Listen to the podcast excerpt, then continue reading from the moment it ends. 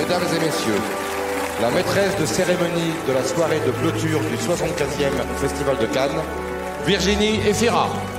Bonjour à tous, on se retrouve pour un nouvel épisode de Pop Express avec au programme du cinéma français. Et même si notre cinéma n'a pas toujours une bonne presse, pour ma part, c'est sûrement celui que je consomme le plus. Donc pour le mettre à l'honneur aujourd'hui, c'est l'occasion de s'intéresser à l'une des meilleures actrices francophones au monde, disons-le clairement, Virginie Efira, qui brille dans les plus grands rôles féminins de ces dernières années. Elle est vraiment devenue incontournable. D'ailleurs, on peut la voir à l'affiche de deux films différents en ce moment, Revoir Paris d'Alice Winocourt et Les enfants des autres de Rebecca Rebecca que je vous conseille évidemment d'aller voir. Mais comment a-t-elle fait pour en arriver là? Eh bien, c'est ce qu'on va voir dans cet épisode.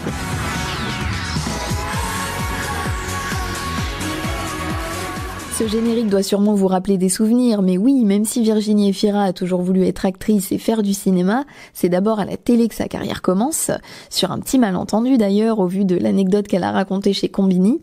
À ce moment-là, elle a 19 ans, elle sort d'une école de théâtre en Belgique, et pour gagner sa vie, elle se retrouve serveuse en boîte de nuit.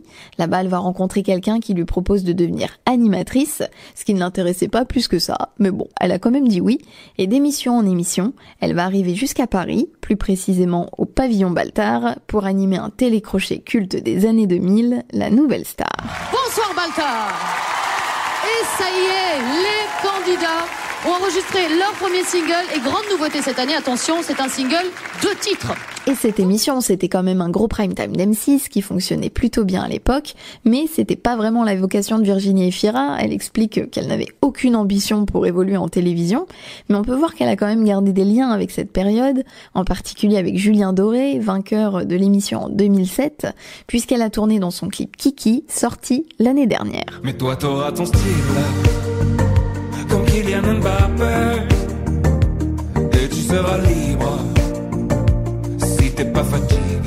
C'est en 2010 qu'elle arrête définitivement l'animation pour commencer sa nouvelle carrière d'actrice. Et c'est assez important de rappeler que c'est loin d'être facile de changer de voix quand on est euh, identifié par le public dans une certaine discipline, surtout en France et peut-être même encore plus quand on est une femme. Pour ça, elle commence d'abord par jouer dans différentes comédies, et euh, notamment des comédies romantiques, comme L'amour c'est mieux à deux, réalisé par Dominique Farrugia et Arnaud Lemort, Feel Good Movie, qui euh, dans mes souvenirs était plutôt cool. Et merci pour le thé, hein. t'es un amour. Moi, de rien. Bisous, Poutou. Ouais, bisous. T'aimes mon cœur, Poutou. Moi aussi. Poutou Oui, Poutou. Ce film marque le premier succès populaire de Virginie Efira en tant qu'actrice, et ce qui est intéressant, c'est que dès ses premiers films, on retrouve déjà ce truc hyper naturel chez elle qui fait, euh, je pense, une grande partie de son talent aujourd'hui. Elle a un côté accessible, avec euh, beaucoup de second degré, sans prétention, auquel les spectateurs peuvent facilement s'identifier, et c'est là qu'un nouveau challenge arrive pour elle, ne pas se laisser enfermer dans un certain genre de film, car comme je le disais, elle va enchaîner les rôles dans les comédies, La chance de ma vie, Une famille à louer, 20 ans d'écart, et même s'il y en a des très bien, c'est pas le sujet.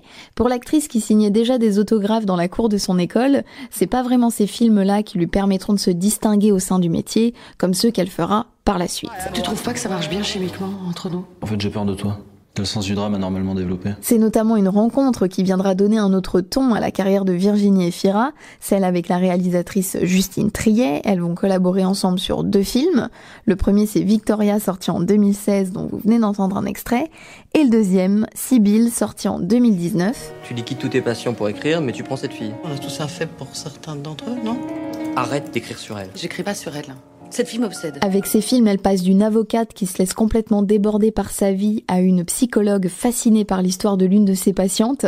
Et en ayant de plus en plus de rôles dramatiques, on va rapidement se rendre compte qu'en fait, peu importe le personnage, Virginie Efira peut tout faire. Elle est toujours très juste dans sa façon de jouer, elle en fait jamais trop. Dans Le Grand Bain de Gilles Lelouch, Adieu les cons d'Albert Dupontel, Don Juan de Serge Boson, tout au long de sa carrière, elle a incarné plein de personnages aux situations et aux émotions différentes.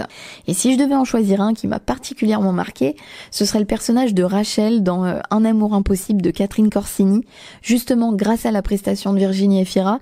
C'est une adaptation du roman de Christine Angot qui évoque euh, des sujets très graves en plus comme euh, l'emprise et l'inceste et je la trouve absolument parfaite dans ce film. Je lève ma fille seule depuis qu'elle est petite. Quand elle était petite, elle connaissait quasiment pas son père. Il a repris contact avec elle. Ça fait longtemps. C'est un homme cultivé qui lui apporte beaucoup de choses. Et c'est impossible de terminer sans parler d'une deuxième rencontre qui sera également importante pour Virginie Efira. En plus, elle en est très fan. C'est avec Paul Verhoeven, grand réalisateur international qui a fait entre autres Robocop, Total Recall, Basic Instinct, etc. Si vous ne le connaissez pas, il a un style bien à lui, c'est euh, assez spécial.